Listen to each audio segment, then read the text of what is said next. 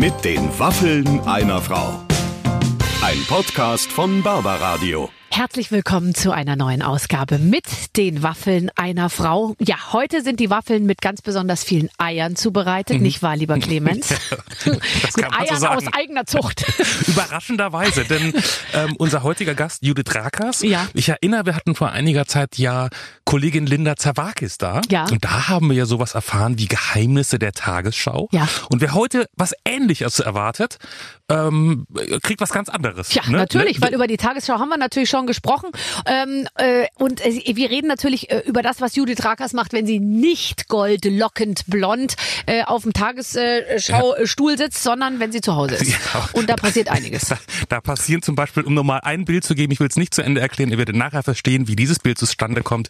Judith Rakers mit einem Luftgewehr, einem Glas Wein und einer Decke im Garten die Hühner beschützend. Ja. Ähm, oder wir lernen, wie man einen Luft Luftröhrenschnitt macht heute. Ganz genau. Und warum wir Judith Rakers wahrscheinlich nie wieder in ihrem Leben beim Fallschirmspringen sehen werden. Richtig. Und wir reden darüber, warum Judith Rakers im Interview mit Franziska Knuppe einen Weinkrampf bekommen hat. Für euch heißt jetzt einfach mal reinhören ähm, und äh, dann äh, können wir hinterher drüber sprechen, würde ich sagen, ja, oder? Also ja. mit den Waffeln einer Frau. Viel Spaß. Ladies and Gentlemen, brrr, Trommelwirbel, äh, heute bei mir in der Show Judith Rakers. Hallo. Wir sind einander zugeschaltet. Wir sagen es direkt so, wie es ist. Ich wünsche, du könntest hier neben mir sitzen und wir würden, so wie in guten alten Zeiten, zusammen Waffeln essen und äh, Kaffee schlürfen. Ja, und jetzt sitzen wir hier ich ein bisschen trostloser als du. Ähm, du sitzt zu Hause, ich sitze hier in meinem Studio, aber es tut der Sache keinen Abbruch. Wir können uns über alles unterhalten. Das finde ich super. Und ich habe auch einen Kaffee. Ich habe auch einen Kaffee. Ich habe sogar Guck einen. mal, was ich für eine tolle Tasse habe. Oh. Hat Dieter Jan Hofer verschenkt äh, zum Ende seiner Amtszeit eine Tasse, auf der gewesen, Tagesschau ne? draufsteht? nee, die kriegt man direkt, wenn man dort anfängt, kriegt man die Tasse mit der Bitte, sie doch auch immer zu benutzen. Wie sympathisch. Aber Tagesschau, komm, ist doch noch mal was, ist doch noch mal was Schönes und hat auch, finde ich so, ich finde die Tagesschau, ist es mir letztens wieder aufgefallen und übrigens, weil du es gerade erwähnst, wir hatten den Intendanten letztens in der Sendung. Es ist das erfolgreichste Nachrichtenformat überhaupt. Euch gucken abends einfach elf Millionen Leute zu. Das ist ein guter, ein guter Krimi mit Jan-Josef Liefers, ein guter Tatort. Ja, das stimmt. Wir sind die erfolgreichste Nachrichtensendung der freien Welt, sagt man immer. Also das ist tatsächlich äh, nichts erreicht äh, so hohe Einschaltquoten in demokratischen Systemen, sage ich jetzt mal, ähm, wie wir das tun. Das ist wirklich toll. Also die Tagesschau ist echt ein, ein Erfolgsrezept, tatsächlich. Und tatsächlich, was auch rausgekommen ist bei einer Umfrage, die wohl letztens gemacht wurde, dass man eben, deswegen gucken es ja auch so viele, man glaubt euch. Ich habe auch eure App zum Beispiel und so. Also ich möchte jetzt da gar nicht Werbung machen, aber es ist wirklich so, wenn es die Tagesschau sagt, ja, dann denkt man sich wirklich in der heutigen Zeit, dann muss es auf jeden Fall stimmen. Und es ist ja schon ganz, ganz schön wichtig für die, für die Zukunft und für die kommenden Jahre, dass ich dich abends angucke und äh, äh, unabhängig davon, dass ich mir überlege, liegen die Haare immer links? Warum glänzt das so? Warum ist das alles so? Fährt sie wirklich den Teleprompter mit dem Fußpedal und so? Ähm, äh, äh über denke ich mir, ich glaube der das, der Frau Rakers. Es ist ja auch wichtig, dass die Glaubwürdigkeitswerte hoch sind, gerade in der jetzigen Zeit, wo wir doch so viel zu kämpfen haben mit Geschichten über Fake News und äh, die Menschen, die Gesellschaft so gespalten ist in Deutschland, in diejenigen, die ähm, ja, die einfach noch Vertrauen haben in unser politisches System und in die Ehrlichkeit des Systems und diejenigen, die sich komplett davon loslösen und zwar immer mehr. Also es ist schon echt eine spannende Zeit, die da gerade passiert. Ich habe letzte Woche nur nebenbei bei so einer Aktion mitgemacht, da hatte Herr Steinmeier äh, äh uns alle gebeten, uns alle Prominenten, äh, wir sollten ein Licht ins Fenster stellen. Das habe ich dann gemacht, da habe ich so viele, ein, eine solche, solche Anfeindungen gekriegt, ja, äh, man solle sich jetzt mal nicht so anstellen. Äh, es, das, es ging eben um die Corona-Opfer sozusagen, ja. ja. Und äh, man solle jetzt auch mal Lichter ja. für die anderen Opfer, es gäbe noch so viele andere Krankheiten und so weiter und so fort. Also man merkt auch, da ist so viel, boah, da ist so viel Hass und so viel Aufruhr irgendwie im Gange. Man kann es auch gar nicht mehr richtig machen. Deswegen umso besser, dass ihr da so ein Fels in der Brandung seid. Ja, das, das stimmt. Also wir stellen auch fest, dass gerade jetzt durch die Corona-Krise die Einschaltquoten auf allen Kanälen, also auch, auch online, die Werte, ähm, genauso wie im Fernsehen, dass die einfach nochmal gestiegen sind. Mhm. Also es scheint tatsächlich so zu sein, dass gerade in diesen Zeiten, wo man Orientierung sucht, ja dass die Tagesschau die da bieten kann und das ist doch auch schon mal schön. Also wer Orientierung sucht, der findet sie bei dir. So, Judith, ich, ich muss jetzt ehrlich sagen, ich bin so froh, dass ich endlich mal mit jemandem auf Augenhöhe sprechen kann. Ich meine, viele Leute haben mit, ich habe häufig einfließen lassen, dass ich ähm, tatsächlich sehr gartenorientiert bin, sehr sehr interessiert und auch meine kleinen Hühnchen da habe und und diverse Tiere. Aber du merkst schon bei den anderen, weißt du, es trifft nie auf so einen fruchtbaren Boden. Und jetzt endlich bist du da und wir können auf Augenhöhe über dieses Thema sprechen. Hast du heute Morgen die Tiere schon versorgt? Ich habe sie schon versorgt. Genau. Ich war schon da. Ich wurde schon freudig begrüßt und habe schon zwei Eier aus dem Nest geholt, obwohl Winter ist. Ja, ja, gell. Die legen wenig, oder? Die legen weniger. Es gibt aber auch einige Rassen, die legen gar keine Eier im Winter. Also wenn man sich äh, Hühner anschafft für den Garten, muss man so ein bisschen gucken, welche Rasse man sich anschafft. Das ist so ein bisschen so wie bei Hunden.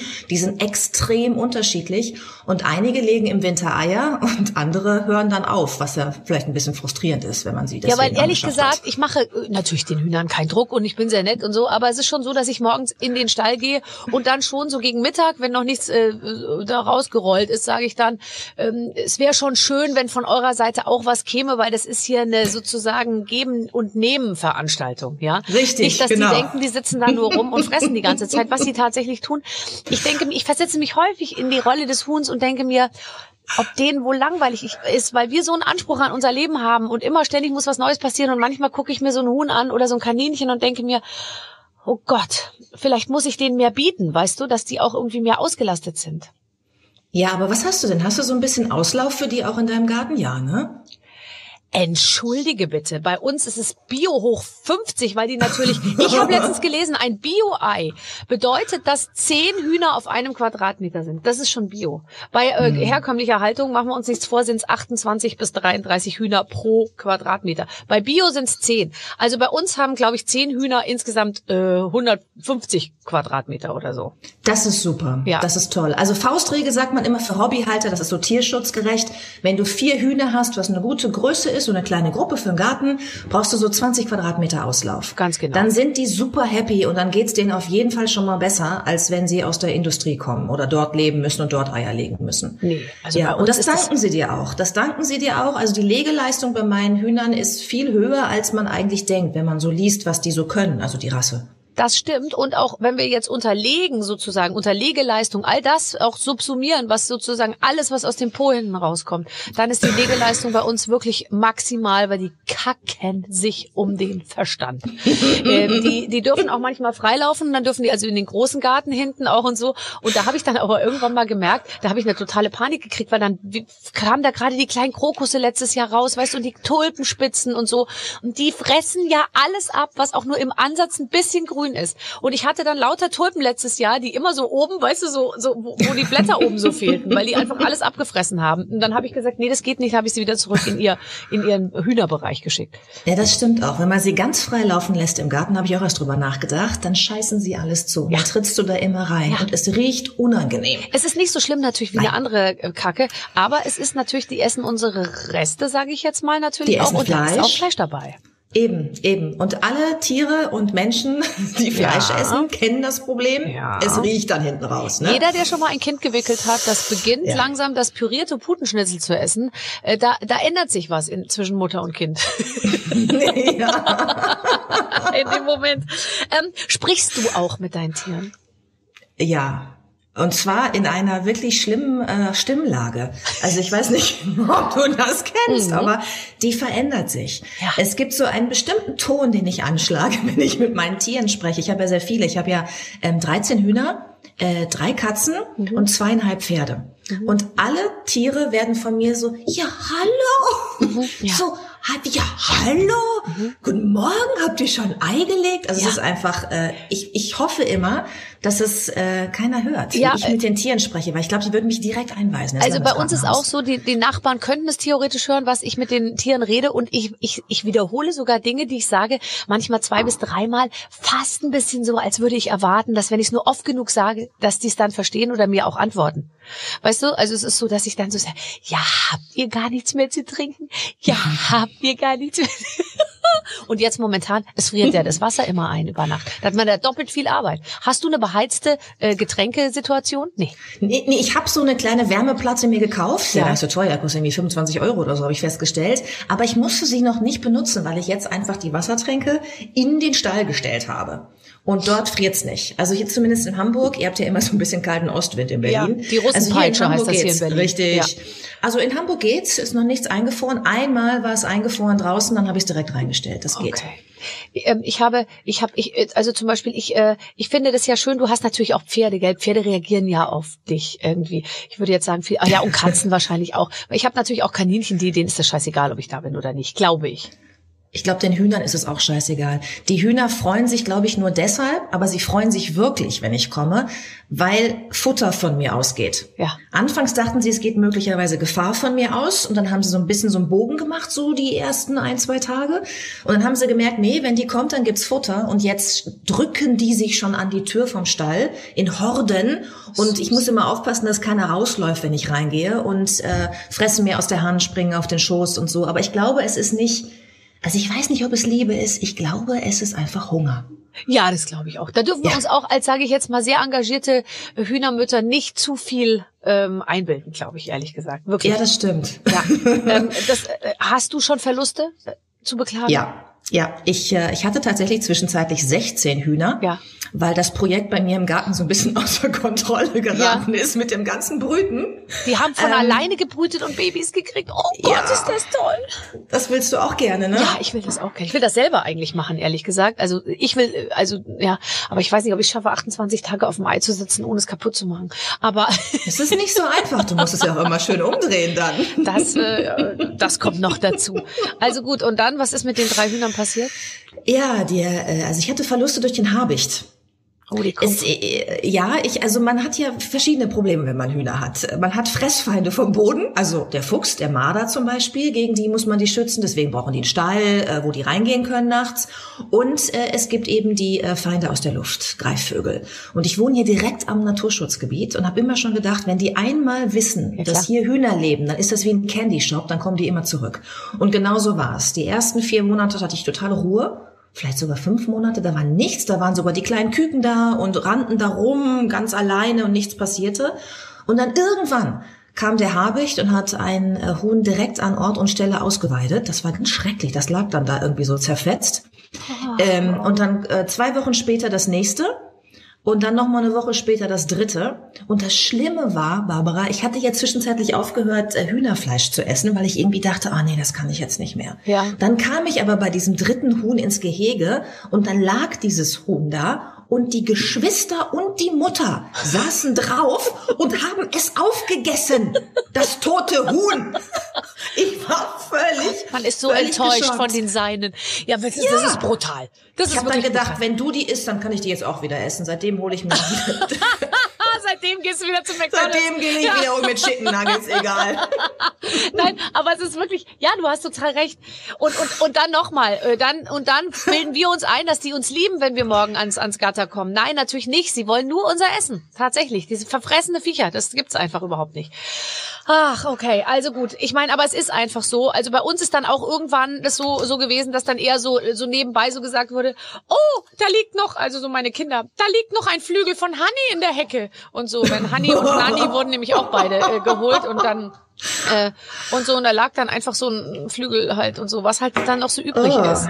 Oder man sieht halt ah. manchmal dann auch ganz viele Federn so auf einem Haufen und dann weiß man nicht genau, was passiert ist. Aber wir haben noch nie so ein richtiges, also wir haben noch keine Leichen gefunden. Wir haben immer nur Federn gefunden und, mhm. nur einmal einen Flügel. Aber ansonsten war sozusagen, war alles immer schon entweder, ja, wie soll ich sagen, verputzt oder die haben es einfach mitgenommen. Ich glaube, die nehmen es auch mit und tragen es in ihren Bau und ja, also bei einem bei einem Huhn haben sie es auch gemacht. Das war sehr klein. Das war so ein holländisches Haubenhuhn. Die sind so groß wie ein Rabe ungefähr. Mhm. Das haben sie komplett mitgenommen, aber die anderen beiden sind zu groß. Die haben sie echt an Ort und Stelle ausgeweitet. Ja, Drive und das in. ist die, die haben aber wirklich. du, mein Nachbar rief mich an, als es das erste Mal passiert ist. Ich war in der Tagesschau. Du musst sofort kommen. Da ist, da sind Greifvögel bei dir im Gehege und eins ist glaube ich schon tot bin ich mit quietschenden Reifen nach Hause gefahren. Hast du die und, Tagesschau äh, noch zu Ende moderiert oder hast du ja. gesagt, es, jetzt ist Freunde, Jetzt ist die, es wirklich ein Notfall. Ich kann es euch morgen erklären. Die drei Minuten Sendung war nur zweieinhalb Minuten lang, weil ich sehr Gas gegeben habe und dann bin ich los. Ja, und dann waren die natürlich schon weg und die Hühner saßen total verängstigt unter der Tanne. Also es war wirklich traurig. Und äh, dann habe ich mir das Luftgewehr geholt von meinem Nachbarn. Ja. Und habe mich in den ins Gehege gesetzt, wie in so einem White Trash Movie. Nein. Mit einer Decke, ja, und einem Glas Rotwein. Hab meine Abend, damals war noch kein Lockdown, ich konnte also noch Menschen treffen abends. Ich habe das alles abgesagt, was ich vorhatte, und habe mich dann ins Gehege gesetzt und habe gewartet weil ich so einen Hass hatte auf diesen Habicht, dass ich dachte, wenn der nochmal wiederkommt, ja, dann schieß ich. Ist natürlich Quatsch, weil du triffst den erstens Nein. überhaupt nicht. Ich kann das ja auch überhaupt die nicht. Aber Rakas schießt auf ihrem Grundstück rum. Stell dir mal vor, noch so verwirrt mit einer Decke um Rotweinglas. Ja, der, die Judith ist auch ein bisschen, äh, was soll ich sagen, seit die Möhren selber anpflanzt, ist sie nicht mehr die alte. Ja, du, ich, du fängst an, dein, äh, deine Tiere und deine Familie, dein Hof zu verteidigen. Mach dir doch so eine abgesägte Flinte, das passt noch besser. Weißt du, so das kannst du kannst du schneller mit hantieren irgendwie mit der Decke und dem Glas. Ich habe der Vogel kam überhaupt nicht wieder. Ich hatte gar keine Chance, zumindest noch mal irgendwie. Ich wollte einfach nur in die Luft schießen, dass ja. der Schreck kriegt von dem Geräusch. Aber dann ein paar Wochen später hat er sich verfangen in dem, ich habe dann so Netze mhm, gespannt mhm, mhm, über dem Gehege, damit er eben nicht mehr so einfach sich die Hühner da rausholen kann. Und dann hatte er sich verfangen in dem Netz. Und die Hühner haben angeschlagen, die machen dann ja richtig Krach, ne? Vor allen Dingen der Hahn schreit. Ich gehe drüber zum Gehege, weil ich schon dachte, irgendwas stimmt da nicht. Und dann sah ich, dass der Habicht in dem Netz hängt. Dann habe ich ihn da vorsichtig rausgeholt. Das lassen die witzigerweise auch echt gut über sich ergehen. Wenn die merken, die können nicht mehr irgendwie raus, bleiben die ganz ruhig, wenn oh, du sie so rausfrickelst. Und dann hast du richtig dein Tier, dann hatte ich ihn, Herz. Ja, ja ich, ich hatte dann diesen Habicht. Und dann habe ich irgendwie so kurz überlegt, so jetzt habe ich dich, du Arschloch. Jetzt drehst du den Hals um. Ja, aber dann, also ich habe wirklich überlegt, jetzt, jetzt, jetzt wäre die Chance, ein für alle Mal deine Hühner zu stützen. Mhm. Aber ich habe es nicht übers Herz gebracht. Nein. Ich habe ihm dann was zu essen gegeben und habe ihn dann rausgesetzt ja, so und er ist dann weggeflogen. Hast du denn ein bisschen erholt. mit ihm geredet zumindest? Du hättest ja, ihm ja klar. einfach mal die Wieder Sache in dieser Stimme, können. über die wir ja. gerade gesprochen haben. Oh Menno, hast du dir den Flügel genau. gebrochen? Ja. Tut mir leid. Und ich glaube, es wäre auch ein Trugschluss gewesen zu denken, wenn du den jetzt sozusagen um die Ecke bringst, dass dann ein für alle Mal Ruhe ist, nie im Leben. Äh, wie meine Mutter früher schon immer gesagt hat, wenn man eine Fliege totgeschlagen hat oder eine Biene, machst du einen tot, kommen zehn zur Beerdigung, sozusagen. Verstehst du, was ich meine? Es wären ja, neue gekommen. Ja. Und die wären vielleicht richtig sauer geworden auf dich. Und dann möchte ich nicht wissen. Alfred Hitchcock, die was? Vögel. Aber das, jetzt mal ganz ehrlich, du siehst doch auch noch aus wie Tippi Hedren. Wenn du dir ja, so, mit so einer Hochsteckfrisur, ja, so ein rosa Kostümchen anziehst und dann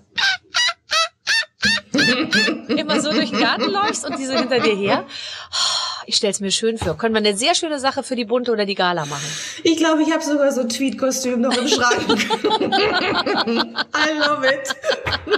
Also wir, wir denken drüber nach. Einfach mal als Fotogeschichte. Wäre eine schöne Sache. Ähm, aber eigentlich äh, ist ja dein großes Thema, also natürlich sind die Tiere auch am Rande irgendwie. Damit hat's glaube ich, angefangen. Aber dann bist du über den Riesengarten, den du eben jetzt hast und so ja wirklich über das also ans Pflanzen und ans Selbstversorgen gekommen, was ja wirklich eine Aufgabe ist, weil wer sich selbst versorgen will, ähm, äh, sage ich mal, wenn man es nicht richtig macht, dann muss man sich auf sehr wenig Kost einstellen zu, mir, zu nur sehr wenigen Zeiten im Jahr. Es werden ja auch gern mal 18 äh, Salatköpfe zur gleichen Zeit äh, reif, während dann alles andere irgendwie noch nicht da ist. Wie wie bist du da drauf gekommen, dich da so reinzuknien? Also ich hatte gar nicht vor, Selbstversorger zu werden. Ich hatte einfach vor, so ein bisschen zu gucken, ob ich nicht Gemüse selbst anpflanzen kann, weil ich das irgendwie eine gute Sache finde. Ich finde es mhm. eine coole Idee, wenn man das schafft, irgendwie sich von seiner eigenen Hände Arbeit auch so ein bisschen zu ernähren. Dann weiß man, was man auf dem Teller hat, man weiß irgendwie, die CO2-Bilanz ist nicht so schlimm, keine LKWs haben das jetzt von irgendwo angekarrt und äh, es macht ja auch Spaß. Und dann habe ich angefangen und hatte wirklich null Ahnung. Also bei mir hat der Basilikum echt den Geist aufgegeben in dem Moment, wo er bei mir im Supermarkt im Einkaufswagen war. Also spätestens nach drei Tagen war der tot. Ähm, und deswegen musste ich mir das erstmal so ein bisschen drauf schaffen alles und ganz viel lesen, wie das überhaupt geht. Und dann habe ich angefangen und hat das funktioniert. Und dann habe ich immer mehr gemacht und dann kam es irgendwie dazu, dass ich tatsächlich im zweiten Sommer Selbstversorger war. Also ich Nein. bin jetzt nicht rund um die Uhr Selbstversorger, weil ich jetzt im Winter auch mein Gemüse und meine Tomaten ja, kaufen klar. muss. Aber im Sommer. Ähm, aber im Sommer, also in den Erntemonaten, ich sag mal so fünf Monate im Jahr, sechs Monate bin ich wirklich komplett selbstversorgt. Das ist nicht Ernst. Das finde ich ja Wahnsinn. Und jetzt sag das mal, also geht das schnell. Also das ist gar nicht so, das ist gar nicht so schwer tatsächlich. Aber man braucht Weil sonst würde ich es nämlich nicht hinkriegen, wenn es schwer wäre. Ja, ja, das, das scheint ja durch, weil dein Buch heißt ja Home Farming Selbstversorgung ohne grünen Daumen. Finde ich, das macht Richtig. ja Mut, weil man schon immer bei vielen Sachen, also als ich, ich habe mir so ein kleines Gewächshaus gebaut und dann äh, hatte ich natürlich gleich so weißen Schimmel da so in den Gebet, in den Beeten drin. Und dann hieß hm. es ja, man solle auf jeden Fall immer die Geräte säubern und man dürfe die Geräte von draußen nicht für die Geräte, also mit ähm, für drin benutzen. Und dann dachte ich mir so, ne, Freunde, ohne mich, dann schimmelt's hier jetzt halt. Also wirklich bei der Vorstellung, dass ich jetzt auch noch, weißt du, so äh, mit dem Desinfektionsmittel, wo ich eh schon, äh, so, äh, man hat ja viel mit Desinfektionsmittel zu tun, jetzt auch noch an der Schaufel desinfiziere, damit nicht von außen die Keime nach innen kommen und so. Und dann ging's aber irgendwie ganz gut. Manche Sachen funktionieren easy. Wir hatten zum Beispiel Beispiel sehr viele Peperonis. Wir hätten ganz Indien und Südamerika mit sehr scharfen ähm, Jalapeno äh, Chili-Schoten irgendwie versorgen können. Wir hatten so viele Chilis, dass, und die waren so scharf, dass kein Mensch die essen konnte. Das heißt, das haben wir also geerntet und dann ehrlich gesagt entsorgt. Ähm, ähm, und ich hatte einen Kürbis, den habe ich, den habe ich wie eine Göttin. Den habe ich dann auf so ein Bettchen gelegt, weißt du, dass der nicht auf dem Boden liegen muss. Und äh, äh, im Gewächshaus und habe ihn so so richtig so gebettet. Es war ganz, ganz, ganz, ganz, ganz, ganz toll. Man, es gibt doch nichts Schöneres, als zu sehen, dass man aus eigener Hand, also ha, hast du es auch geschafft, aus einer Paprikakern sozusagen eine Paprikapflanze zu ziehen?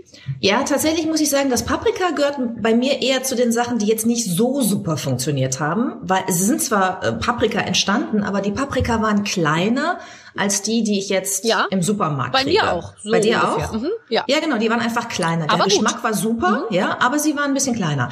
Andere Gemüsesorten aber schmecken, finde ich, tatsächlich viel besser, wenn man sie zu Hause pflanzt. Zum also, Beispiel? Hast du Salatgurken schon mal gemacht? Salatgurken habe ich hingekriegt. Ich habe sehr viele Gurken gehabt. Das fand ich super. Ja, und ich finde, dass die Salatgurken tatsächlich besser schmecken, anders, weil die nicht so anders sind. haben sie geschmeckt. Viel, viel, ja, so, so ein viel festeres Fruchtfleisch und auch viel mehr Eigengeschmack. Ich finde so eine Salatgurke aus dem Biomarkt oder Supermarkt, die schmeckt immer gleich und immer sehr nach nix, so ein bisschen wässrig. Mhm. Und das ist bei äh, Gurken, die man selber zieht, wirklich komplett anders. Und das, was du gerade gesagt hast, ne, mit dem man darf die Geräte von draußen nicht drin benutzen, das habe ich ehrlich gesagt noch nie gehört. Also ich benutze immer die gleichen Geräte Gut. drinnen und draußen und hatte jetzt kein Problem mit irgendwelchen Schiff. Lüftest du denn dein Gewächshaus auch ab und zu? Also, da regt mich ja die Frage schon auf. Entschuldige so. bitte, okay. da wofür habe ich denn die teuren Dinger da oben einbauen lassen, die man mit so einer Kurbel äh, wird das immer hochgedreht. Und es ist ja wirklich Wahnsinn. In so einem Gewächshaus ist es ja so heiß. Das äh, tatsächlich. Also man muss da die ganze Zeit äh, durchlüften. Ich habe eben äh, mich vor allem auf Tomaten spezialisiert äh, und habe ähm, tatsächlich unterschätzt, wie, gro wie, wie groß diese Tomatenpflanzen ja. werden. Das ist nämlich am Anfang noch so, dass man denkt, so ein mickriges Ding hier und so und ich will das eigentlich so ein bisschen wild haben. Dann war ich einmal eine Woche weg, kam ich zurück und dann konnte ich, musste ich mir schon fast mit einer Machete irgendwie den Weg ja. äh, zum Lichtschalter freischalten. Richtig ungefähr, ja. Und auch völlig unterschätzt, man muss die dann hochbinden. Ja. Weil wenn du die nicht hochbindest, dann, und ich habe es dann versucht mit irgendwelchen Stecken irgendwie, das, das war so schwer am Ende und ich hatte so viele Tomaten da rumhängen und es zieht nach unten und das, ach, ich, was soll ich sagen? Also eine, als Tomatenbäuerin hat man es nicht ganz einfach.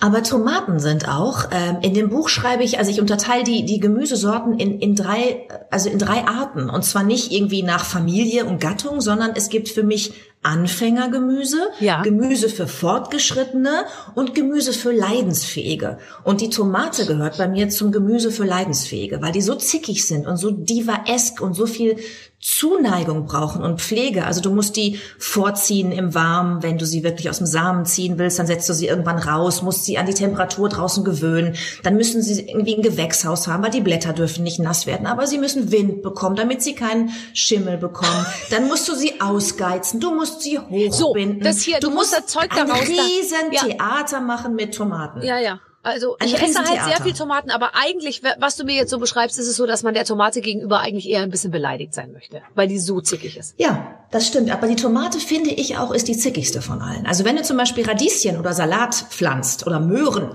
ja, ja ich sage immer, Radieschen und Salat ist das Beste, wenn man anfangen will, weil dann machst du echt nur draußen im Garten, wenn dann kein Frost mehr ist, machst du nur den Samen in die Erde und dann musst du nichts mehr machen. Nee, und dann hast du äh, vier bis sechs bestätigen. Wochen später hast du Radieschen und Salat. Nee, das kann ich nicht bestätigen habe ich beides nicht hingekriegt. Also allerdings habe ich es drin gemacht. Meine Radieschen waren, ich möchte sagen, oben hatten die Kohl große Auswüchse und ich war wirklich sehr, ich dachte mir so, wenn ich das Ding jetzt hier aus der Erde ziehe, dann hängt mir da unten so zwiebeldicke äh, Dinger dran, ja.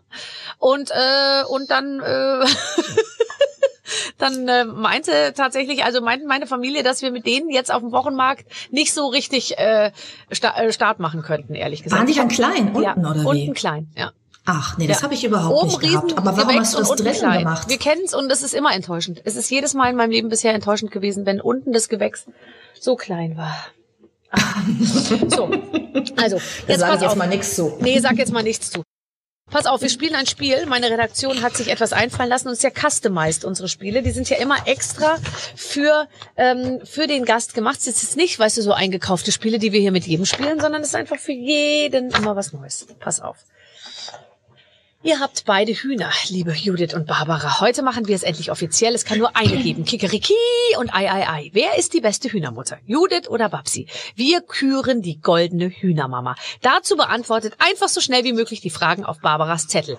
Die Lösungen stehen verdeckt dahinter. Oh, schau mal her. Ich habe hier so einen kleinen, äh, so einen Eimer und da sind alle Fragen drin.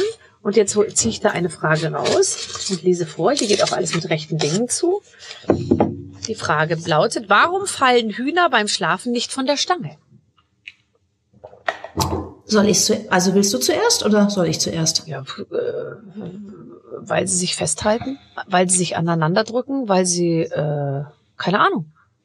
Also ich habe mal gelesen, dass die, ähm, das ist so ein Greifreflex in deren äh, Krallen, ja. weil die ja früher äh, auf Bäumen geschlafen haben, mhm. also ursprünglich, mhm. um sich vor den Feinden am Boden zu schützen. Mhm. Und äh, deswegen, dass das greift dann so fest ja.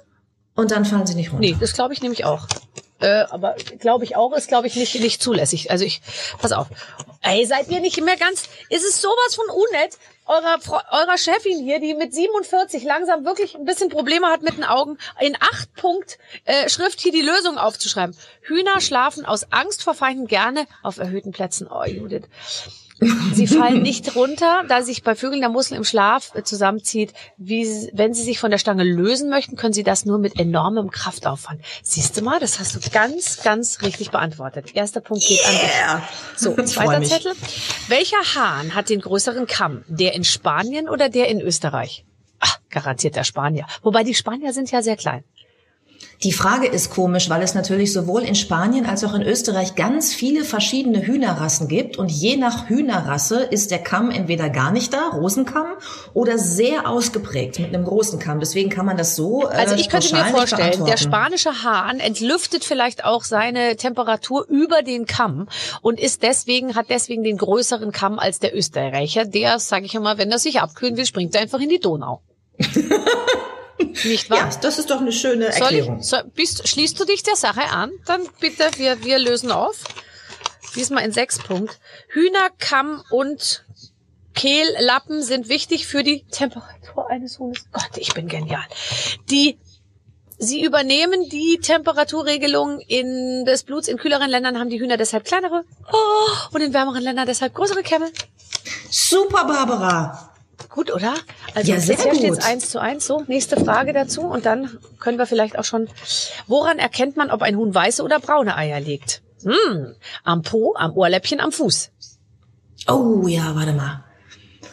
Ich weiß es. Du weißt es? Mhm. Ich glaube am Ohrläppchen. Richtig. Die haben ja. hier an der Seite so ein kleines Ding und wenn es weiß ist, dann legen sie weiße Eier. Ob ein Ei weiß oder braun ist, liegt an der Farbe der Ohrscheibe der Hühner. Das sind Lappen unterm Ohr der Hühner. Hat ein Huhn farbige Ohrscheiben, sind die Eier meist braun. Oh, ist das toll. Welche Eierfarben hast du denn bei dir zu Hause? Ich habe alle Farben des, äh, des äh, sozusagen, äh, de, de, de, alle möglichen. Ich habe hellgrün, hellblau, weiß, hellbraun und ein bisschen dunkelbrauner. Hast du Araucanas? Ja. Oh, toll. Welche, welche Farbe sind deine Araucanas? Die sind also grau welche? und eine ist schwarz, glaube ich. Und also ich muss allerdings ehrlich sagen, ich, die Kinder behaupten, sie könnten genau sagen, welches Ei von welchem Huhn ist, aber ich, I doubt it, ehrlich gesagt. Ich glaube, da, die legen halt irgendwie, irgendeiner legt irgendwas. Und ich würde jetzt mal sagen, die ganz großen Hühner legen auch die großen Eier und so, aber es ist, ich kann es schwer zurückverfolgen. Aber das es gibt auch so. eben die auch großen legen meistens die größeren, das stimmt. Ja, es gibt auch Olivgrün, es gibt sogar Rosa. Wusstest ja, du das? Wahnsinnig Und Bordeaux-Rot. Gott, also ich habe wirklich ehrlich gesagt, wir verkaufen die ja auch. Oh, darf man das sagen? Oh, das jetzt werde ich wahrscheinlich festgenommen. Ja, mein äh, zweites, ich versuche mir da ein kleines Geschäft aufzubauen mit äh, Hühnereiern und ich muss sagen, das läuft eigentlich ganz gut. Nein und äh, und äh, da, da, die Leute können es immer gar nicht fassen, wenn wenn man diese Packung aufmacht und jedes Ei sieht anders aus. Das ja, das ist so schön. Und das ist auch was, was man eben nicht im Supermarkt kriegt. Und das finde ich toll. Deswegen ist es super, wenn man so ein bisschen Home Farming macht im Garten. Total. Weil man da einfach was kriegt, was du sonst nicht kriegst. Ganz genau. Und wenn ich das, äh, wenn ich die Eier sozusagen weggebe, dann, dann mache ich immer noch so, klebe ich ein bisschen Kacke dran, aber so eine Kacke, die schön, also eine schöne Kacke und so eine kleine Feder noch mit rein. Weißt du, aber nicht so eine, die, wo du merkst, da hat der im, beim, beim wilden Geschlechtsakt irgendwie der, der das hinten rausgebissen und gerissen, sondern so eine kleine Pflaumfeder aus dem Bauchflaum. Es kommt so gut an beim Kunden. Weißt du denn, warum man die nicht waschen sollte? Oder ist das vielleicht eine Frage jetzt im Quiz? Die, äh, die Hühner? Nein, die Eier. Ach, die Eier soll man nicht waschen? Nein, mein Gott, das beherzigen Fall. so viele, die gar nichts, so viele, die gar nichts mit Hühnern zu tun haben. Was, warum, warum? Nein, also wenn du die, also die haben eine Schutzschicht, eine natürliche, gegen Keime, weil natürlich äh, das, das Ei an sich äh, darf ja zehn Tage lang irgendwo rumliegen, bei dir in der Küche, im Stall, keine Ahnung, ja. und immer noch könnte ein Küken daraus schlüpfen, ja. wenn sich die Glucke draufsetzt. Okay. Und deswegen muss natürlich das Innenleben geschützt sein vor Keimen. Und da da manchmal eben so Kot und solche Sachen dran sind, braucht das eine natürliche Schutzschicht, weil das ja sonst eindringen würde. Ja. In dem Moment, wo du die wäscht, wäschst du diese Schutzschicht ab und dann können die Keime rein. Das ist auch der Grund, äh, warum zum Beispiel in, ich glaube in den USA ist es, ähm, die Eier werden äh, dort, warte mal, ich habe hier so eine komische Anzeige hier. Mein, oh Gott, jetzt bist du weg. Ich bin hier, jetzt ich bin hier. Da. Du bist wieder da. Du bist wieder da. Du warst gerade, mein, mein Rechner hat hier rumgesponnen. Ähm, also in Amerika, in einigen Ländern äh, werden die Eier im Kühlschrank angeboten im Supermarkt, mhm. weil sie vorher gewaschen werden. Ja. Weil der Kunde halt nicht mit irgendwelchen Exkrementen äh, da, äh, ja? ja. Bei uns in Deutschland ist es so, die Eier werden nicht gewaschen und deswegen können sie ungekühlt verkauft stimmt, werden. Das stimmt, die sind nie im Kühlfach. Und du darfst sie bei dir, also wenn du sie wäschst, kannst ja. du machen, ja. aber dann musst du sie in den Kühlschrank tun. Okay, das ist sehr gut zu wissen, weil manchmal sehen sie wirklich sehr schlimm aus. Dann, dann habe ich sie gestern tatsächlich ein bisschen abgewaschen, aber natürlich gleich verarbeitet. Ich backe ja Oder jeden Tag Kuchen. Ich glaube, wir haben inzwischen Cholesterinwerte, Cholesterinwerte im, im fünfstelligen Bereich alle, weil wir, ich glaube, ich glaube, wir, wir essen irgendwie jeden Tag zwölf Eier. So. Ich auch. wie viel? Darf ich noch mal kurz ja. fragen, wie viele Hühner du hast? Ich habe zehn und die legen auch so ein, also ein Hahn, neun Hennen und die legen auch äh, jeden Tag, würde ich mal sagen, schon äh, in guten Zeiten legen die acht Eier am Tag.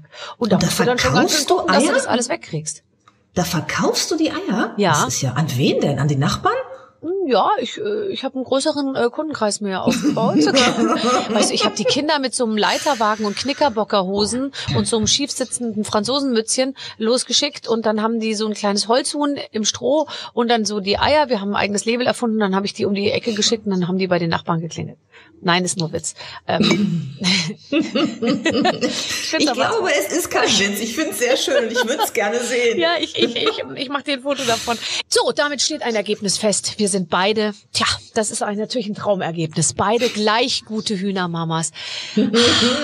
Das macht mich sehr, sehr glücklich. Mich auch. Ich habe bei dir immer das Gefühl gehabt, also ähm, und ich meine, du bist jetzt unabhängig durch deine, durch deine, durch das, was du da anbaust, ähm, durch das, was du auch durch deine Tiere. Aber irgendwie habe ich so das Gefühl, du warst sowieso immer schon sehr auf Unabhängigkeit ähm, aus, oder? Du wirkst auf ja. mich nicht wie eine Frau, die so sagt, ähm, ich habe ja meinen Mann und der zahlt dann immer alles. Nee, so bin ich eher nicht. Nee, nein, ne? nein, das stimmt schon. Ich, äh, ich wollte immer gerne ähm, autark sein und gerne auch völlig autark. Also ich finde es auch schön, wenn man äh, dann einen Partner hat, aber äh, ich brauche den nicht, um äh, mich zu ernähren oder irgendwie sonst was äh, zu machen, was mit sozialem Status oder irgendwas zu tun hat. Mhm. Ähm, also ich finde Unabhängigkeit wirklich richtig und gut und habe mein Leben so ausgerichtet, auch beruflich. Ich habe ja sehr viele verschiedene Sachen, die ich da mache, verschiedene Standbeine. Und es könnte tatsächlich sein, dass dieser Spaß, den ich habe an dem Home Farming, dass das irgendwie auch das antriggert in mir, diesen Freiheitsdrang, diesen Unabhängigkeitsdrang, weil du einfach ja, ich muss noch nicht mal mehr in den Supermarkt gehen. Mhm. Also ich muss mich nicht nach Ladenöffnungszeiten richten. Ich habe einen komischen Schichtdienst bei der Tagesschau. Wenn ich Hunger habe, gehe ich in den Garten und hole mir was und kann das dann ganz frisch verarbeiten. Also es hat auf jeden Fall was mit Unabhängigkeit zu tun, ja. Von wem hast du das gelernt? Wer hat dir das beigebracht? Äh, was meinst du denn? Das Streben nach Unabhängigkeit ja. oder das Gärtnern? Nee, das, die Unabhängigkeit. Ach, ich weiß nicht, ich glaube, das habe ich ähm, wahrscheinlich durch, durch meine Erziehung. Das ist ja immer irgendwie angelegt in der Kindheit. Ne? Ich bin ja bei meinem Vater aufgewachsen, alleinerziehend. Ich war da sehr früh alleine und auf mich gestellt, weil der halt voll berufstätig war und äh, ich bin dann halt irgendwie nach der Schule nach Hause und habe dann halt meine Hausaufgaben gemacht. Da hat auch nie einer gefragt, hast du die gemacht? Und ich konnte dann irgendwie auch selber entscheiden, ob ich zur Schule gehen will oder nicht. Ich hatte sehr viele Fehlstunden. Aber solange das irgendwie funktioniert hat von den Noten her, hat da keiner was gesagt. Also ich war einfach sehr früh schon sehr selbstständig. Dann irgendwie bei meinem Vater die ganze Praxiswäsche, der war ja Physiotherapeut, äh, gewaschen und gemacht und irgendwie da den Haushalt mit ihm zusammen gemeinsam geschmissen. Also wir waren da irgendwie so, so ein Team, was auch gucken musste, wie es wie es zurechtkommt, ne? weil er einfach eben nicht nachmittags da sein konnte und ich irgendwie nicht zu Oma gehen konnte nebenan. Mhm. Und ich glaube, dass einen das relativ früh selbstständig macht. Und wenn du so früh selbstständig bist, und so ein bisschen auch auf dich allein gestellt, dann hast du wahrscheinlich auch den Drang, das dir so zu erhalten. Also ich habe halt Schwierigkeiten damit, wenn ich, äh, wenn mir ständig jemand sagt, wie ich etwas tun soll und warum ich etwas nicht tun soll. Also ich bin gerne selbstbestimmt, ja. Ich habe gelesen über dich, dein Papa hat dir und dein Opa beide, also sehr lustigerweise sehr Män Männer äh, ähm, äh, dominiert aufgewachsen. Aber also äh, äh, der Selbstverteidigung beigebracht mit dem Aschenbecher, er hat dir das Autofahren beigebracht mit neun und dein Opa hat dir einen Luftröhrenschnitt beigebracht mit mit auch mit zehn, weil der glaube ich im Imker war, oder? Und da hat er irgendwie Angst, wenn mal eine Biene irgendwie zusticht, dass man dann wissen muss, was passiert. Also das heißt, du warst schon sehr früh, also wirklich mit den wichtigen Dingen des Lebens betraut. Ja, es war, es war in allen Fällen mein Vater. Mein Opa hatte nur die äh, Bienen so, okay, auf dem Nachbargrundstück okay. und mein Vater, nee, mein Vater ist derjenige, der mir so einen gesunden Pragmatismus mit auf den Weg gebracht hat. Ich war halt erst sechs Jahre alt, ne, als er mir gezeigt hat, wie man an sich selbst einen Luftröhrenschnitt macht.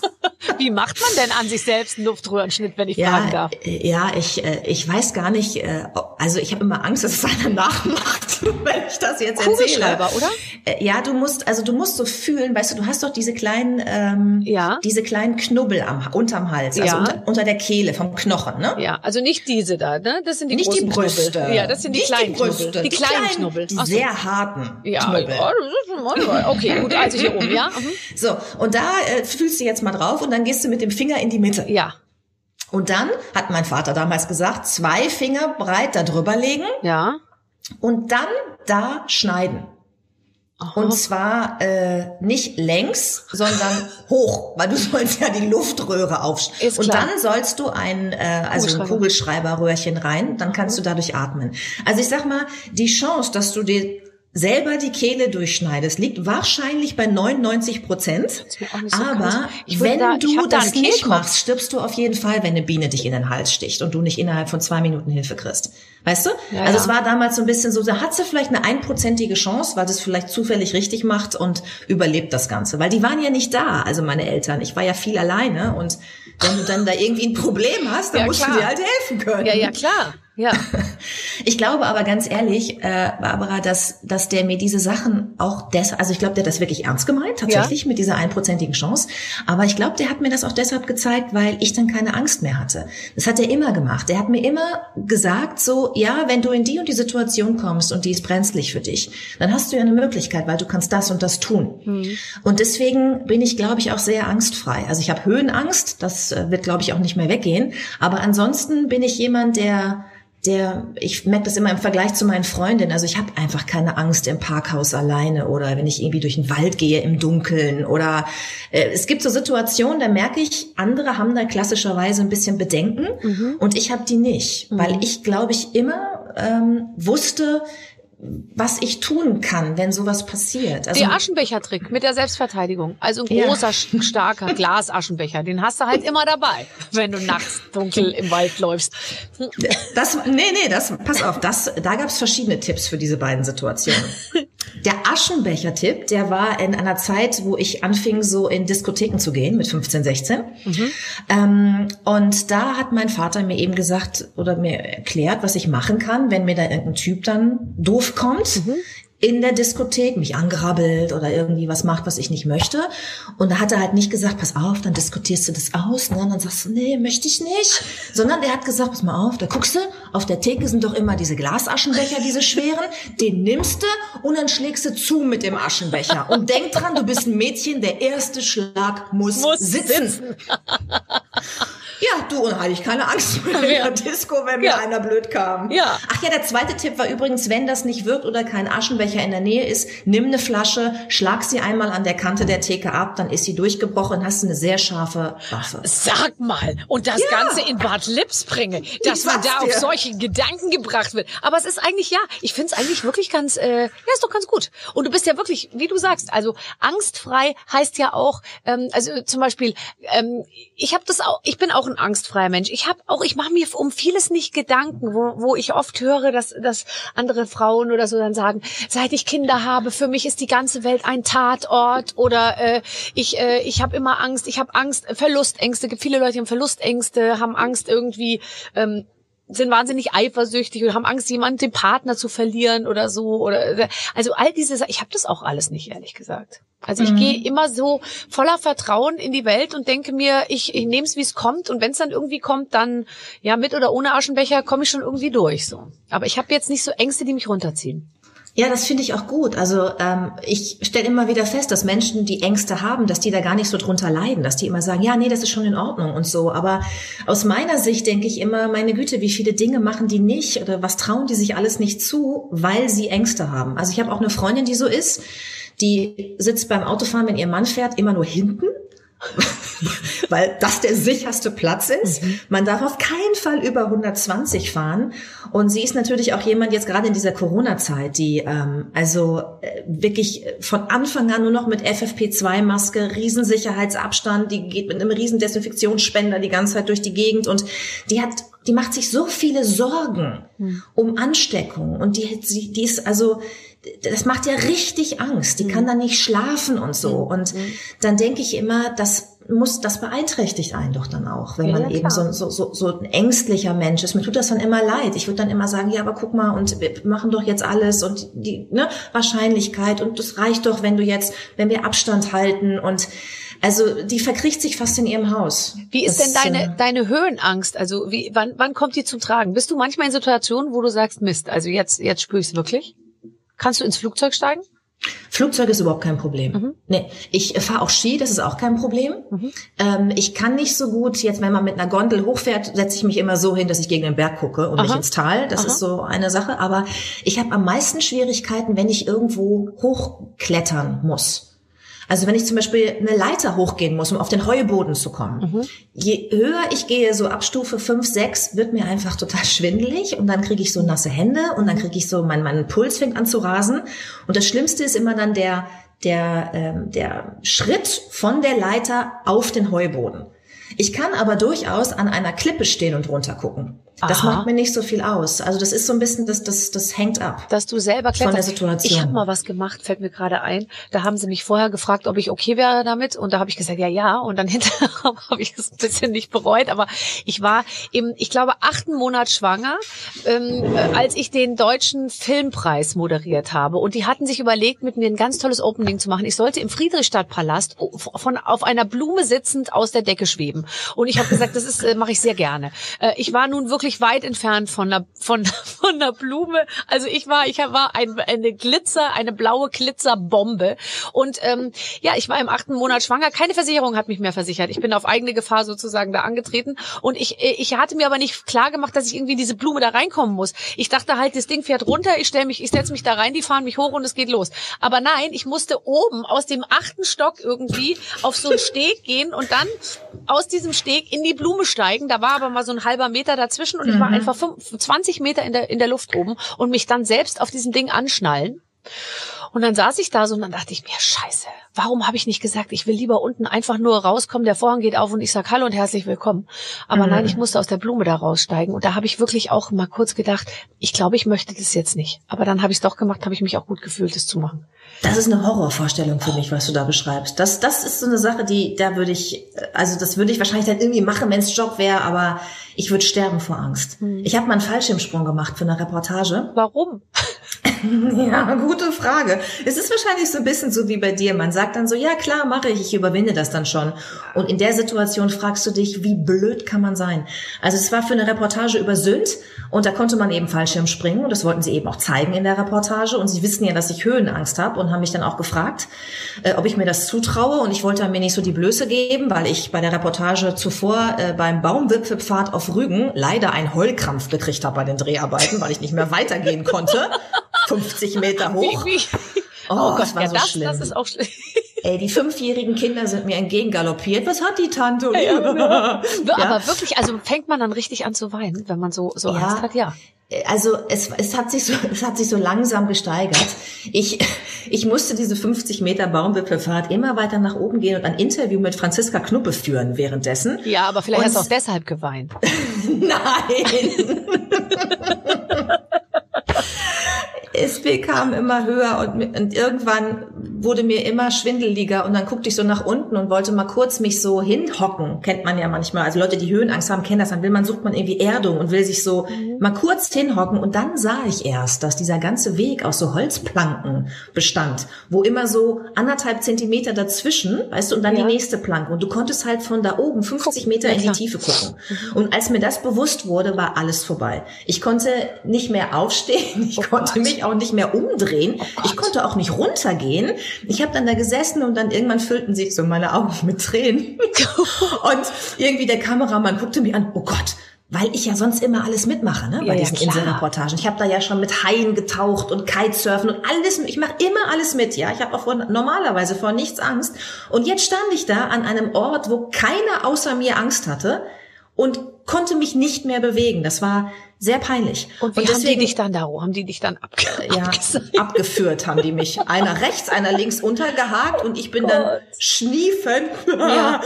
nach unten gegangen und es war, äh, ja, das war, ich konnte einfach nicht, obwohl ich mhm. recht preußisch bin so mit meinem äh, Arbeits, meiner Arbeitseinstellung. Ich, ich krieg das nicht hingekriegt und deswegen habe ich bei der nächsten Reportage gesagt, ich mache diesen Fallschirmsprung, einfach nur um es denen zu beweisen und um es mir zu beweisen. Aber die hatten wieder Französisch Franziska Knuppe gebucht und haben gesagt, wenn die Rakas nicht springt, dann schicken wir die Knuppe sozusagen, weil, die, die haben, die haben wahrscheinlich schon hatten, hatten vielleicht schon einen Ersatz besorgt, oder? Nein, du hast es dann. Aber jetzt mal ganz ehrlich, nee, bei 4000 Metern aus dem Fenster springen ist ja auch äh, macht ja auch eigentlich ja. keinen Sinn.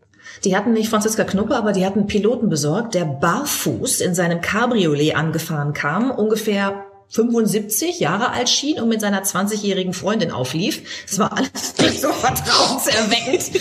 Der stieg dann in so eine Art Seifenkiste fliegende, wo die komplette Innenausstattung rausgebaut war. Nur noch die Verkleidung.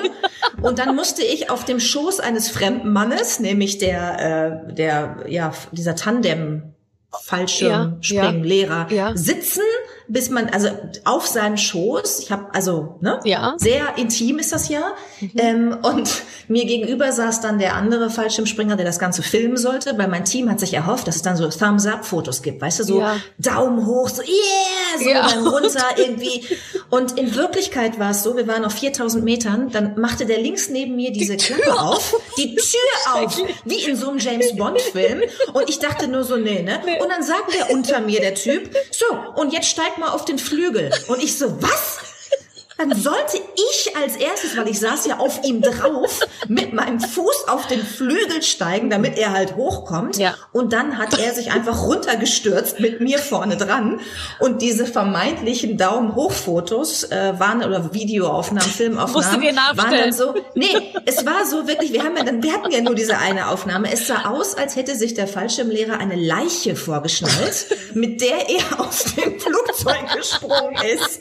Du hättest einfach nicht aufstehen aufstehen sollen. Du wärst einfach auf, ich wäre einfach auf dem Typen sitzen geblieben und hättest so gesagt, es tut mir leid, I just can't move.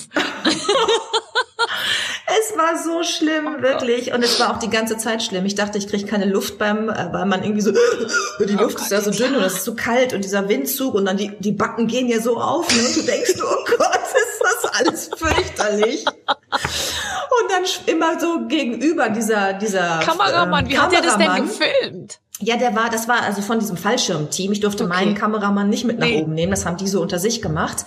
Und der versuchte dann die ganze Zeit immer so zu winken, damit ich mal in die Kamera gucke. Und ich habe mir nachher diese Aufnahmen angeguckt. Ich hing da einfach nur drin in diesen Seilen, wie so ein nasser Sack, ja. Nichts hat sich mehr bewegt, kreidebleich, mein Gesicht ungefähr so, mit diesen Backen, die sich immer aufblähten. Und dann irgendwann war ich unten, ey. Und ich war so froh. Und dann kam direkt der von, von der Basis da und meinte, oh, und wie geht's dir? Nochmal. Prozent ja. wollen sofort wieder hoch. Ja. Und ich so, ey, wenn ich irgendwas nicht will, dann ist das da wieder hoch. Echt? Oh, nee, Mann. vorbei. Ja, ja. Ja. Aber du hast ja, dir nichts vorzuwerfen. Du hast, ich meine, du hast es, ich meine, darum geht's ja dann auch. Man sagt dann, ich habe es mal gemacht und ist auch okay. Aber ähm, ja, toll. Toll. Ja, aber und haben Sie es dann hinterher reingeschnitten oder haben Sie gesagt, nee, du, die, du, die Jude, die, das sah nicht so gut aus. Wir haben den, wir haben den Ausschnitt jetzt gar nicht mit reingeschnitten in den Film. Doch, äh, wir haben ihn reingeschnitten. Es sollten ja eigentlich so Bilder sein, so hatten wir uns das vorgestellt. So, ich komme halt auf der Insel an, so, yeah, Sylt, ich komme. Es waren dann halt eher diese Bilder. und wir mussten dann im Text erklären, dass dass es doch eine Herausforderung war für mich. Weißt du, und an der Stelle, ne, kann ich dir nur sagen, ich kann alle Menschen verstehen, die Ängste haben, weil ich habe die ja auch gehabt in dem Moment. Ja. Ich kann das Gefühl verstehen, es ist ja auch völlig irrational, aber es ist da.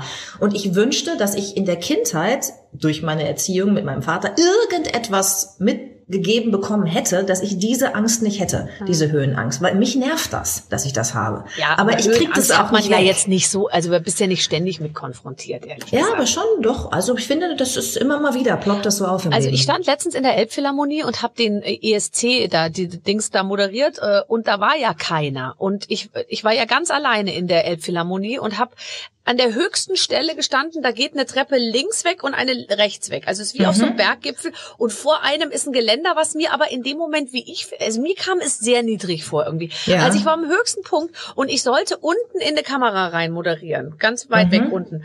Und ich habe, während ich angefangen habe zu, re zu reden, habe ich das genau das gehabt, was du hattest. Ich habe ich hab nicht angefangen zu weinen, aber ich habe gedacht, ich glaube, ich lasse mich jetzt vorwärts einfach da runterfallen, weil ich so verwirrt war in meinem Kopf und es hat mir, ich war so schwindlig mhm. und so durcheinander und ich war mhm. so, dass ich dachte, ich muss mich halten, obwohl man, ich meine, man kann ja einfach stehen. Also ich bin ja nicht bescheuert. Mhm. Ich wollte einfach, ich hätte ja nur da stehen. Ich hatte auch noch hohe Schuhe an und so. Ja, und dann, dann habe eh ich das so erste sicher, ne? Mal gedacht, dieses, dieses Gefühl, was man doch sagt, dieses, diesen, dieses, dass es einen so runterzieht, ja, obwohl man ja. natürlich also alles nicht will, äh, bloß nicht da in diese Richtung, aber irgendwie es hat mich da so reingezogen irgendwie.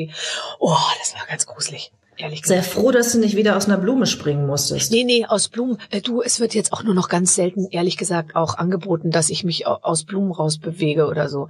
Also, dass ich nochmal irgendwie von der Decke runter, runterschwinge. Meinst du, so, manche Dinge ist, erledigen ich, sich mit dem Alter? ich glaube nicht, dass einer nochmal auf die Idee kommt, choreografisch mich äh, von irgendwoher äh, einschweben zu lassen. Ich, ich komme jetzt meistens über so eine Art Rampe ähm, mit dem Lastenaufzug hoch und dann äh, schieben sie mich da irgendwo raus und dann mit etwas Glück öffnet sich sich noch der Vorhang, aber ich könnte mir vorstellen, noch ein paar Jahre voraus und dann mache ich mir den Vorhang auch noch selber auf. Oder der geht gar nicht auf, ich komme einfach nur so durch und schieb den so selbst zur Seite. Ja, es könnte sein, dass unser Alter, wir sind ja beide so Mitte 40, ne, ja. dass äh, uns das zugutekommt jetzt langsam. Jetzt so langsam, äh, die Choreografien werden, sage ich mal, anspruchsloser, kann man tatsächlich sagen. Aber wir haben uns doch beide Jobs gesucht, äh, finde ich, also du noch mehr als ich, glaube ich. Aber nein, eigentlich beide. Wir haben beide eigentlich einen Job, mit in dem wir auch alt werden können.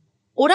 Hast du jetzt irgendwie das Gefühl, äh, du sitzt da auf dem Schleudersitz bei der Tagesschau oder bei drei nach neun, weil du jetzt eine gewisse Altersgrenze überschreitest? Nee.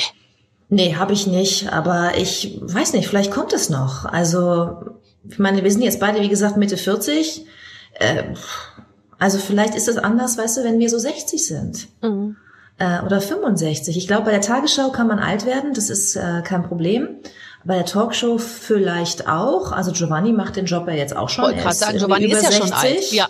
ja. Aber für Männer war das auch noch nie ein Problem. Ne? Männer durften immer schon alt werden im Fernsehen. Aber ich finde ähm, ehrlich gesagt, also schau, Alida Gundlach war auch, äh, die die es vor vor uns oder vor vor also die in der Talkshow gemacht hatten, so war ja auch äh, äh dann nicht nicht 40, als er aufgehört hat, sage ich mal. Und ich glaube. Nee, 40 nicht, aber wie alt war sie, als sie aufgehört hat? 60 also, vielleicht.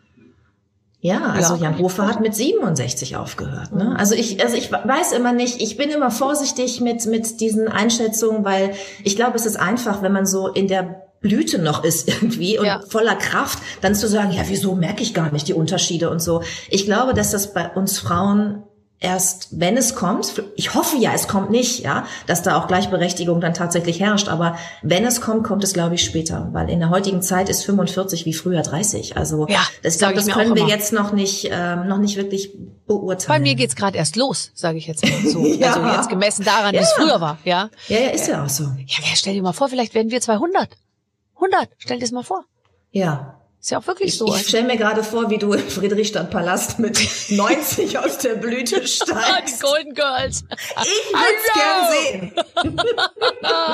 ja, aber warum eigentlich nicht? Und ehrlich gesagt, die Gesellschaft wird immer älter und man braucht ja auch Vorbilder, die mit altern. Ich finde, es bringt ja nichts, wenn man den, dem 60-jährigen Publikum lauter 28-Jährige hinstellt und sagt, guck mal, ähm, die erzählt euch jetzt mal, äh, wie die Sache läuft. Also ich finde ja, eigentlich braucht die Unterhaltung und ja auch das ganze Programm Leute, die ja authentisch mitaltern weil unser Publikum wird ja auch älter. Und ich glaube, die wollen lieber ähm, sich vielleicht von jemandem betreuen lassen, sage ich jetzt mal unterhaltungsmäßig, der in ihrem Alter ist oder so ähnlich, und halt nicht 40 Jahre jünger. Ich bin da ehrlich gesagt ganz optimistisch. Also ich glaube, dass die demografische Entwicklung da uns voll in die Karten spielt, weil wenn das so weitergeht, gibt's einfach nicht mehr sind wir die jüngsten junge Leute, die sie im Fernsehen einsetzen können. Dann müssen sie uns nehmen. Wir sind dann die jüngsten von allen, weil alle anderen Richtig. machen YouTube oder so. Ja, eben. Nee, also ich mache mir keine Sorgen um unsere Zukunft. Und jetzt mal ganz ehrlich, und das habe ich auch gemerkt im letzten Jahr, ich weiß nicht, wie es dir geht, ähm, wenn es alles nicht mehr läuft, ja, dann bleibe ich halt zu Hause. Ich habe das im letzten Jahr gemerkt, ich habe damit eigentlich nicht so viel Probleme. Ich brauche nicht Applaus oder jemand, der klatscht oder, oder, oder ein Foto von mir macht. Ich komme gut zurecht zu Hause. Ja, ich auch. Ich habe hier meinen Garten und meine Tiere und äh, wenn ich nicht ab und zu mal ins Studio müsste zum Arbeiten, würde ja. ich, glaube ich, das Grundstück überhaupt nicht verlassen. Mhm. Aber wir haben auch leicht reden. Ja. Du hast einen Garten, ich ja. habe einen Garten. Ja. Also denk mal an die Leute, die irgendwie dann vielleicht nicht so viel zurücklegen können, auch fürs Alter, die dann irgendwie in ihrem Einzimmer-Apartment sitzen. Ähm, da ist es dann, glaube ich, schon ganz gut, wenn du Optionen hast. Also absolut, ne? ja. absolut. Judith, was machst du jetzt noch? Ja. Hast du noch was vor heute? Musst du noch arbeiten? Ja, ich fahre jetzt gleich ins Tonstudio und vertone eine, ähm, eine Inselreportage. Ach. Und heute Abend habe ich äh, 20 Uhr Tagesschau. Sag mal, das ist ja, also das hat ja mehr zu tun als, äh, als ich in der ganzen Woche, ehrlich gesagt. das klingt irgendwie ganz gut. Äh, wie lange brauchst du in der Maske? Ähm, etwa 40 Minuten. Ist das lang? Wo guckst du? Kurz eher. Kurz, ja, bei der Tagesschau ist. ja, machen die, was machen, was lassen die denn weg?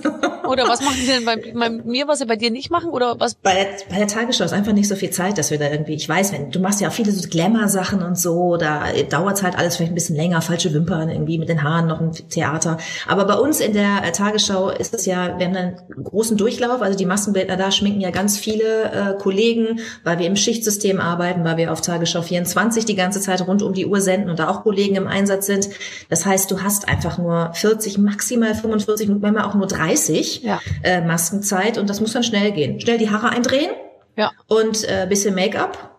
Wieder gucken, dass die Haare so und so sind. Ja, ne? Zack. Und dann wird es unten so ein bisschen rum, dass das auch so, es darf nicht so gerade sein, die Spitze muss ein bisschen hier so eingelegt. Genau so. Ja, genau. Lass dir so, das doch mal so. so Kannst du dir das sein. nicht? Arbeite doch mit Haarteilen. Also ich bin jetzt irgendwie kurz davor, einfach mir eine Perücke mal aufzuknallen, weil ich mir denke, das wäre so geil. Man macht sich einfach so eine Bademütze über den Kopf, setzt sich so ein Pfiffi auf und das ist, weißt du, der Visagist kann es bereits zu Hause bearbeiten und man muss dann nicht selbst dabei sein in der Zeit. ja. Das wäre mein Traum. Wir denken drüber nach. Vielleicht nächstes Jahr. Judith, es ich war mir schon drüber nachgedacht, tatsächlich. Vor allen Dingen in den Frühschichten, weißt du, wenn du um drei Uhr aufstehst ja, und dann irgendwie oh. da 15 Minuten dir die Haare eingedreht werden, denkst du auch, oh, jetzt hätte ich aber auch gerne geschlafen. Ich werde auch manchmal so aggressiv, wenn jemand sich mit dem Kamm oder einem Pinsel mir nähert. Ich werde dann so, ich sag ja wirklich, man hat ja auch die ganze Zeit diesen, diesen Reflex zu sagen, geh weg, geh weg, mach das Ding aus meinem Gesicht. Ich will das alles nicht. Es ist einfach schrecklich, ja. Nee, so schlimm ist bei mir noch nicht. Das kommt vielleicht noch. Oh, so, deswegen ich bin ehrlich ich gesagt ganz froh, wenn die mit meinem Pinsel, äh, mit dem Pinsel in mein Gesicht ja. kommen, weil das kannst du dir sonst nicht angucken. Ausgewählte um Pinsel sind zugelassen, sag ich mal. Und es ist auch schön, eben zwischendurch mache ich ja noch äh, ganz viel Radio jetzt und da ist natürlich no Pinsel available sozusagen, was was sehr sehr schön ist. Ich äh, ich ich freue mich sehr Judith, äh, das, äh, das hat mir sehr viel Spaß gemacht. Endlich mal konnte ich mich mal, weißt du, richtig austauschen auf Augenhöhe über Tiere und, äh, und Gemüse. Das kann man mit nur sehr wenig Leuten. Es war ganz schön. Tschüss. Es war wirklich sehr schön. Ich grüße meine Hühner von dir, grüßt du deine Hühner von mir. Das mache ich auf jeden Fall. Ich war heute Morgen schon ganz früh draußen, habe die Reste des indischen Essens rausgebracht. Wir gewöhnen sie auch langsam an eine gewisse Schärfe. Das mache ich auch schon die ganze Zeit. Sie vertragen das super. Ich habe das Gefühl, der Kot verändert sich dadurch natürlich das ein oder andere Mal, aber es ist jetzt auch schon egal, ob fest, halbfest oder flüssig. Ich nehme es, wie es kommt. Ich denke, beim Koten denken sie dann nochmal an dich, wenn es vorher sehr scharf war. tschüss, tschüss, bis bald. So, das war doch alles sehr, sehr, sehr launig. Und ich finde das auch das Schöne, Clemens. Wir haben auch mal den Zuhörern den Mehrwert gebracht, dass man wirklich was lernt ja, in unserem ja, Interview. Ja, das gell? kann auch noch der Deutsche Verband der Ökohühnerzüchter den Podcast vielleicht nochmal zusätzlich verbreiten. Ja, und ich meine, also um die Judith müssen wir uns schon mal keine nee. Gedanken mehr machen. Die ist versorgt, sage ich jetzt mhm. mal. Jetzt kümmern wir uns um all die anderen, die irgendwie, ja. die wir auch noch auf Bio umstellen müssen. Genau. Haben genau. wir noch genug zu tun. Ähm, wir hoffen, es hat euch gefallen. Ähm, ach, es gibt so viel mehr. Es gibt so viel mehr auf dieser Welt, stimmt's? Du meinst Podcasts, die man noch anhören kann, also speziell von uns Ja, nur unsere natürlich, ja, nur unsere. Natürlich. Da hat man eh schon genug zu tun. Ja, ja, ja, das stimmt allerdings. Ist im Prinzip Vollzeit. Also wer sich sozusagen äh, freinehmen möchte mal die nächsten Wochen, der kann die Zeit füllen mit unseren tollen Gesprächen. Alle waren sie schon da und die, die noch nicht da waren, so viel kann ich schon mal versprechen, die kommen alle noch. Vielleicht schon in der nächsten Woche, da gibt's nämlich eine neue Ausgabe. Bis dann, alles Gute. Mit den Waffeln einer Frau. Ein Podcast von Barbaradio. Das Radio von Barbara Schöneberger. In der Barbaradio App und im Web. barbaradio.de